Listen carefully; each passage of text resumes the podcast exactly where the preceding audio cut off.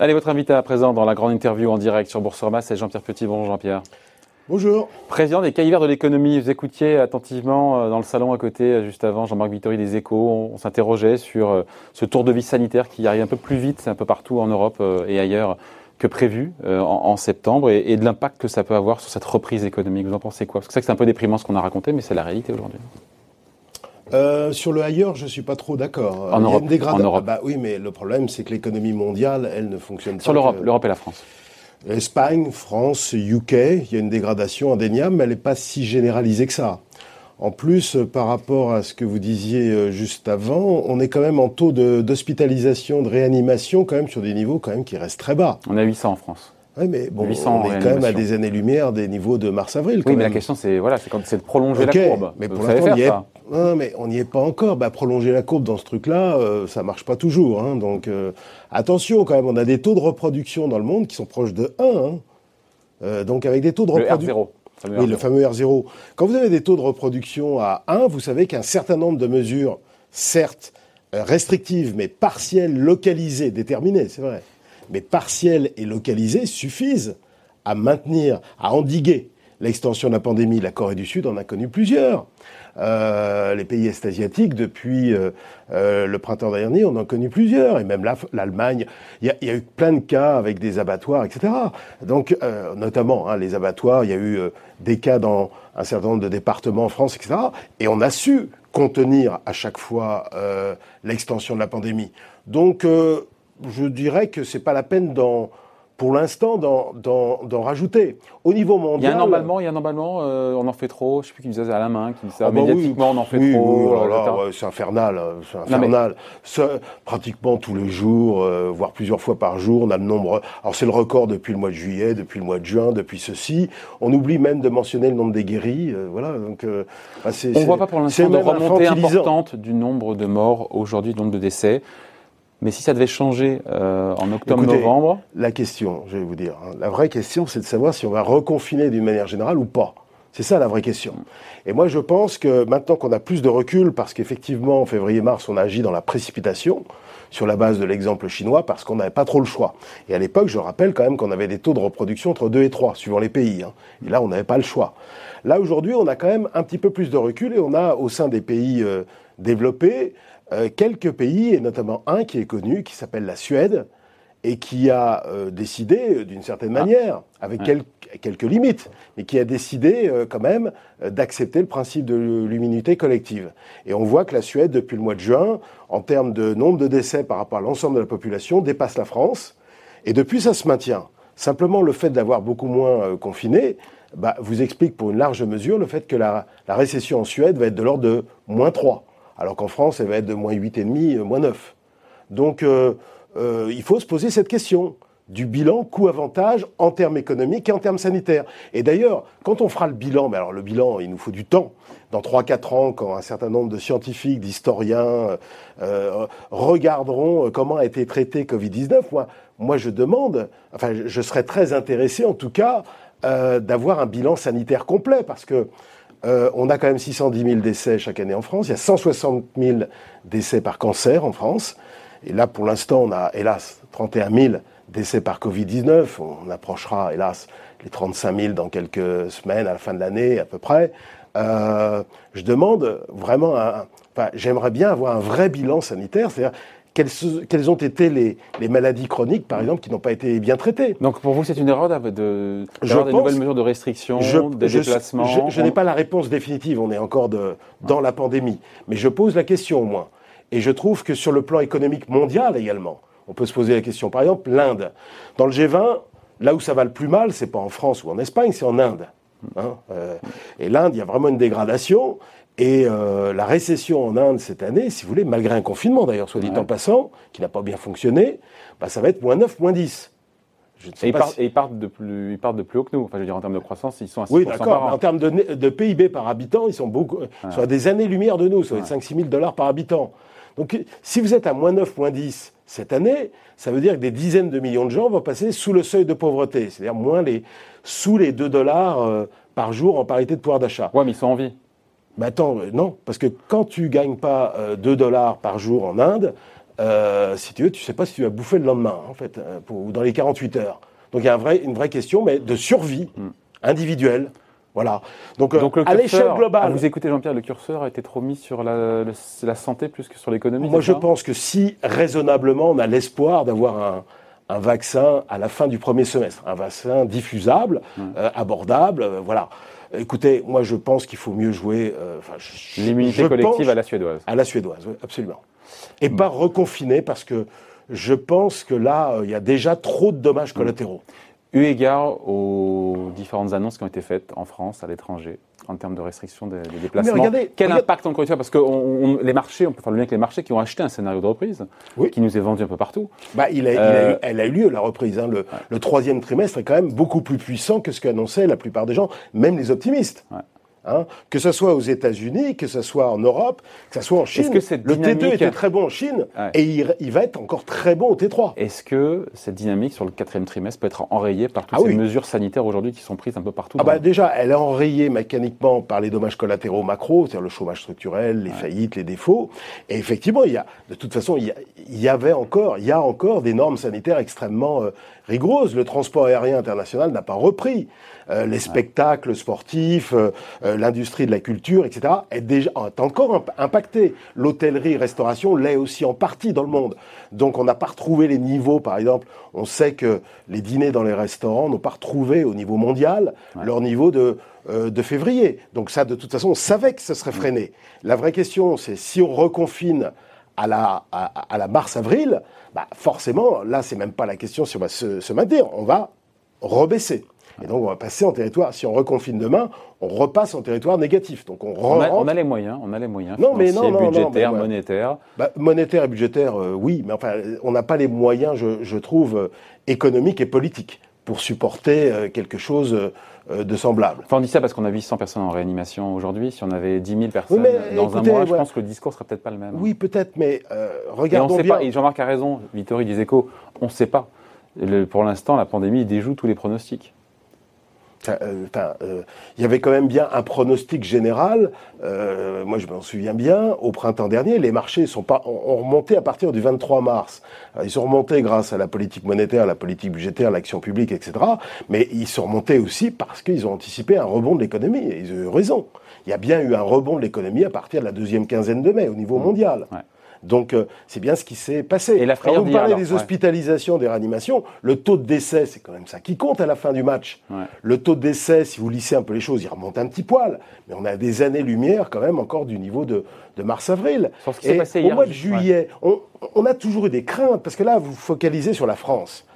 La France, je suis désolé, c'est d'être ethnocentré. non, mais c'est 3% du PIB mondial. Alors, si vous voulez, euh, bon, c'est bien gentil, mais en Chine, il y a, euh, je veux dire, tous les indicateurs d'activité ont, où la plupart d'entre eux rejoint leur niveau pré-crise. Sauf la consommation, juste sur le mois de, pour le coup de mois d'août, qui, a, qui repassé en territoire positif. On a eu sept mois d'affilée de consommation Je suis pas mal de trucs sur la Chine. Euh, les, les, indices de congestion automobile sont au-dessus de la tendance.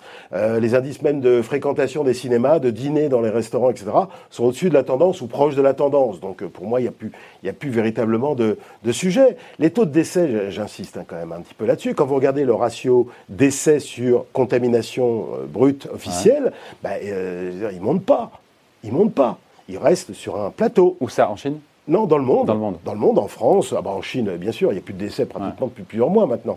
Euh, et euh, de, de, ce point de vue, la situation reste à peu près satisfaisante. Et, à mon avis, elle est rendue comme cela grâce au taux de reproduction qui reste très faible. Parce qu'aujourd'hui, il y a des normes sanitaires, il y a du port du masque. Ouais. Je veux dire, euh, euh, les, les, systèmes, les systèmes hospitaliers sont quand même beaucoup mieux préparés.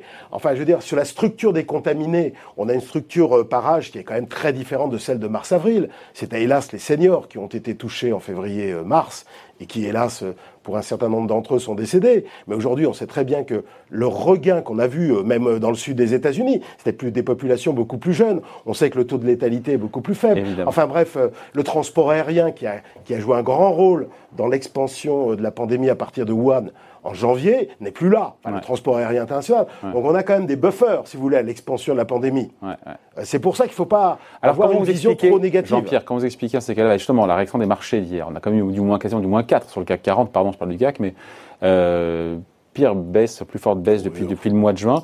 On se dit quoi? Parce que les marchés redoutaient, comme tout le monde, un reconfinement généralisé. On se dit que même du localisé, des, justement, ces tours de vis sanitaires euh, effraient un petit peu, ont effrayé hier oui. les marchés, à juste titre ou pas? Bah, oui, un petit peu, parce qu'il y a eu quand même des mesures restrictives qu'on n'avait pas vues depuis longtemps, même si elles sont très partielles euh, en, Espagne, dans la région de Madrid. Il y a quelques petites mesures en Angleterre ou en France, etc. Donc il y a une, atmosphère générale, mais je dirais qu'elle euh, elle vient se greffer sur d'autres facteurs de risque qui étaient euh, un petit peu pendants pour les marchés. Élection américaine, bah, Brexit. l'élection américaine, c'est pas seulement l'élection américaine, c'est le risque de contestation des, on va venir. résultats. non, non, mais c'est important parce, que, c'est oui. plus ça que le résultat Trump-Biden, à mon avis, hein, qui fait peur aujourd'hui aux investisseurs. Il y a ça, il n'y a pas d'impulsion monétaire immédiate que les banques centrales, pour l'instant, elles attendent. donc, euh, ça leur manque un petit peu au marché. Hein. Et puis, il y a quelques risques géopolitiques qui traînent ici ou là. Brexit qui revient, vous voyez. Euh, il y a les offensives turques, il y a les tensions entre l'Allemagne et Donc, il faut s'attendre à nouveau à de la... Parce que ça faisait trois mois que, pardon, les marchés bougeaient plus. Ça fait deux, trois mois Oui, mais ils étaient quand même assez volatiles. Enfin, je veux dire, ils bougeaient plus en tendance. Oui. on est resté le marché, on est resté marché 5000 sur le CAC, quand même. Oui, oui, non. Sur le CAC, oui, mais attention, le CAC, bah oui, 2% de la capitalisation boursière mondiale. Le S&P 500 avait quand même surpris à la hausse jusqu'au début du mois de septembre grâce à la composante euh, tech, grâce au Nasdaq. On est déjà, rentré dans une nouvelle séquence pour les marchés, parce que justement ce, repris, ce scénario de reprise qui a été acheté euh, par les investisseurs, euh, peut-être qu'il est remis en cause par ce. Alors attention, parce qu'on va quand même, on a le momentum de révision des résultats qui est quand même est, est devenu beaucoup plus favorable, en particulier aux États-Unis, en Chine également. Les profits remontent. Et donc, on va, on va, les marchés vont être très attentifs aux résultats du, du troisième trimestre. Et à mon avis, seront bons. Alors donc, ça va être quand même une, sécurité là-dessus. Euh, pour le reste, les valorisations euh, sont un petit peu quand même au-dessus des, des, niveaux. Je parle même en, en excluant en particulier le, le, Nasdaq. La prime de risque reste relativement euh, confortable en l'état actuel des choses. Non, c'est plutôt l'exogène. C'est plutôt effectivement les risques extérieurs que je mentionnais euh, juste à l'instant, qui dégradent un petit peu sur un sentiment de marché qui était médian, qui était trop élevé au début du mois de septembre, c'est vrai, mais qui était là grâce à la consolidation du Nasdaq, grâce à la, à légère baisse des, des marchés, eh ben, euh, qui restait un petit peu trop complaisant par rapport à cette dégradation. Donc la, la consolidation est normale. Alors vous Elle est violente sur une séance, pardon, du moins 4, ça nous rappelle quand même. on non a déjà vu ça. Oui, mais non, mais ça faisait trois mois qu'on le voyait plus. La question, c'est ce que voilà, est-ce que c'est le retour de la volatilité? Oui, parce qu'il y a eu un, un, concours de circonstances. Vous savez, Monsieur Marché n'aime pas devoir gérer plusieurs problèmes en même temps. Alors si on lui, fout euh, euh, le, risque du reconfinement, euh, l'élection américaine, Brexit, les tensions géopolitiques ici ou là, absence de soutien monétaire, absence de soutien budgétaire nouveau, parce qu'il y a aussi un problème aux États-Unis, il n'y a pas que Trump-Biden, il y a le fait que à la fin du mois, au 1er octobre, on n'a toujours pas d'accord du Congrès des États-Unis pour prolonger l'aide exceptionnelle aux, aux chômeurs. Pour l'instant, ils risquent de se retrouver à zéro. Alors là, il y a un petit sujet macro, euh, indépendamment de Covid. Parce que pour Covid aux États-Unis, euh, avant de partir en vacances à la fin juillet, euh, j'imagine, le sujet principal au niveau mondial, c'était la dégradation sanitaire en Californie, dans le sud des États-Unis, Texas, Floride. Californie, 15% du PIB. Texas 9% du PIB, Floride presque 6% du PIB. Eh ben, la situation s'améliore depuis le mois d'août. Donc vous voyez, au niveau global, j'entends bien qu'il y a une dégradation en Europe de l'Ouest, ça c'est vrai, mais euh, au niveau global, c'est pas tout à fait le cas. Et ce qui compte le plus pour voir la morsure de la pandémie sur l'économie, c'est la mobilité. La mobilité, les indices de mobilité tels qu'ils sont calculés par Google et Apple. Pour l'instant, on voit un plateau, c'est vrai qu'elle n'augmente plus, mais on voit pas encore de la chose qu'on a vue au mois de mars-avril, c'est-à-dire une dégringolade. Pour l'instant, on n'en est pas là, si vous voulez. L'indice de mobilité, pour ceux qui ne connaissent pas, c'est hum. le fait de... Bah, mesurer la mobilité grâce à votre iPhone, euh, euh, mobilité euh, par marche, par voiture, par transport en commun, etc. Pour l'instant, on est plutôt sur un plateau au niveau mondial. Hein. Et en Europe, les derniers indicateurs que j'avais encore jusqu'à vendredi dernier montraient que ça se tenait bien pour l'instant. Hein. Hum. Alors effectivement, le monsieur marché anticipe toujours, et s'il voit qu'il y a des quelques mesures de restriction qui se mettent en place ici ou là, commence à craindre, ça c'est vrai. Donc, euh, donc sur la fin d'année, on se dit quoi? On se dit que ça va être agité. Oui. Au, vu de tout ce qu'on s'est dit là. Oui, oui, parce qu'il va y avoir les trois débats entre Biden et, Trump. Donc les euh, marchés vont rester agités. Oui, je pense. Je pense qu'ils vont rester volatiles. Oui, absolument. Il va falloir bien savoir naviguer là-dedans. Ça va être un petit peu plus compliqué. Donc nous, on avait euh, une position plutôt prudente là en termes tactiques. c'est-à-dire qu'on avait considéré que l'appétit pour le risque était un peu trop élevé eu égard au risque objectif qu'on avait, compte tenu par ailleurs des autres variables, notamment les valorisations, etc. Donc il fallait un petit peu se calmer. Mais à horizon six mois, je trouve, alors, pour un investisseur particulier, c'est quand même au moins six mois. Je pense que globalement, au niveau macro, micro, politique économique et même pandémie, euh, je pense qu'il y, a matière quand même à, plutôt surpondérer les actifs risqués. C'est vrai, ah bah, pour le coup, je ne m'attendais pas à cette conclusion-là. Mais si. Surpondérer les actifs risqués. Oui, parce que je crois que avec, tout ce qu'on a raconté là. Mais alors, mais attends, mais il faut se projeter un peu quand même, parce que si tu... À six mois. Ah bah, À six mois, oui, un investisseur particulier, quand il investit sur les actions, enfin, à part les traders... Donner, de bonnes raisons aux gens de surprendre les actions, ils ont six mois avec tout ce qu'on vient de dire là. Mais tu veux gagner de l'argent où euh, d'ici six mois? Je veux Sur pas ton monétaire. Je veux pas en perdre. Tu veux pas en perdre. Bah, Si tu veux pas en perdre, tu gardes ton contrat en euros toute ta vie et tu seras content, d'accord? Mais si tu veux gagner un peu d'argent avec ton patrimoine, je te conseille de, de temps en temps prendre un peu de risque. Oui, mais là, quels sont les... Celui qui a, acheté euh, fin mars, début avril. Ah bah... ah bah... oui, mais attends, attends, attends. Parce que moi, je voyais des investisseurs, enfin, j'étais en contact avec des investisseurs euh, tous les jours, il n'y en a pas beaucoup. Hein, voilà. Et pourtant, euh, ils ont eu raison, même avec la, la correction récente. Oui, mais vous aviez eu 40% de baisse en un mois, oui, février et mars, alors que là, on arrive après une hausse de 60, non, non, 70%. J'ai pas dit, moi, qu'il fallait acheter avant mars, j'ai dit, et j'ai dit même ici que les marchés étaient beaucoup trop complaisants à l'égard de la pandémie, enfin, de l'épidémie chinoise. Hmm. Je l'ai dit ici. Euh, voilà. Donc euh, là, effectivement, avant le 19 février, les marchés étaient trop complaisants, mais là, il ne faut pas être trop black quand même. Hein. Faut pas être trop black. Je pense qu'il faut avoir moins de surpondération des, actions à horizon 6 mois. Sur le vaccin, euh, indépendamment des. Effectivement, c'est très difficile, mais les scientifiques, il y, a une, il y a des enquêtes qui sont menées auprès des scientifiques. notamment, il y avait une enquête, le Good Judgment Project, qui montait au début du mois de, de, de septembre que euh, les scientifiques attendaient une probabilité de 49% d'avoir un vaccin d'ici le 31 mars. Et avant l'été, c'était une probabilité seulement de 9%. Donc euh, mm. l'optimisme objectif des spécialistes progresse. C'est pas mon opinion, c'est la leur.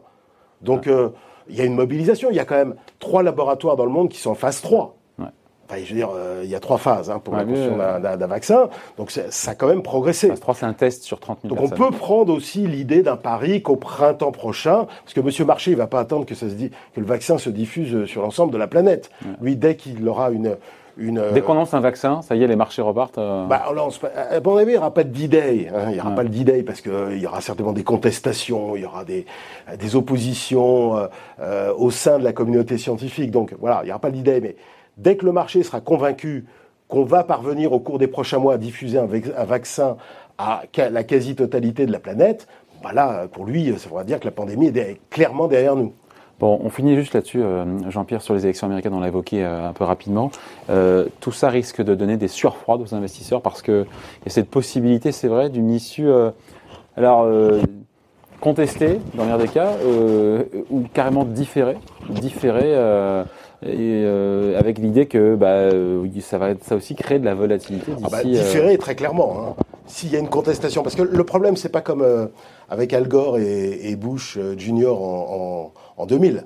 Hein, vous vous en souvenez hein, Très bien, on, avait, on a trouvé des billets de, dans la mer, des, des, billets, des billets de vote dans la mer, dans les, urnes dans la mer. Donc, le problème, c'est que là, Donald Trump reste président des États-Unis d'Amérique jusqu'au 21 janvier prochain, quoi qu'il arrive. Et donc, il a une capacité d'agir euh, donc d'une certaine manière de, nuisance euh, qui est indéniable. Ensuite, on sait très bien qu'avec la pandémie, il va y avoir des votes par correspondance, par courrier, etc. Et ça alimentera euh, évidemment un peu plus de contestation potentielle. J'ajoute qu'au niveau du vote fédéral, il est à peu près acquis que Donald Trump ne devrait pas l'emporter au mm. niveau du vote fédéral. mais, le problème, c'est les swing states. Et indéniablement, au cours des dernières semaines, là, il a monté, notamment en Floride. Et ça, c'est un type quand même tout à fait extraordinaire, hein, pour plein de raisons. Mais alors, s'il réussit à battre euh, Biden euh, le 3 novembre prochain, alors qu'il a une récession, ce serait la première fois depuis McKinsey qu'un président sera réélu dans un contexte de, récession, et qu'il n'a pas très très bien géré en termes de communication, le moins qu'on puisse dire, euh, la crise sanitaire Covid-19, être réélu dans un tel contexte, c'est quand même un exploit. On n'est pas encore là. Mais, mais les courbes, enfin en tout cas, ça, se rapproche effectivement, dans les, notamment dans les swing states entre, entre Biden Ceci étant, et Trump. Euh, je vais vous dire un peu ce que je pense par rapport à Trump-Biden pour Wall Street.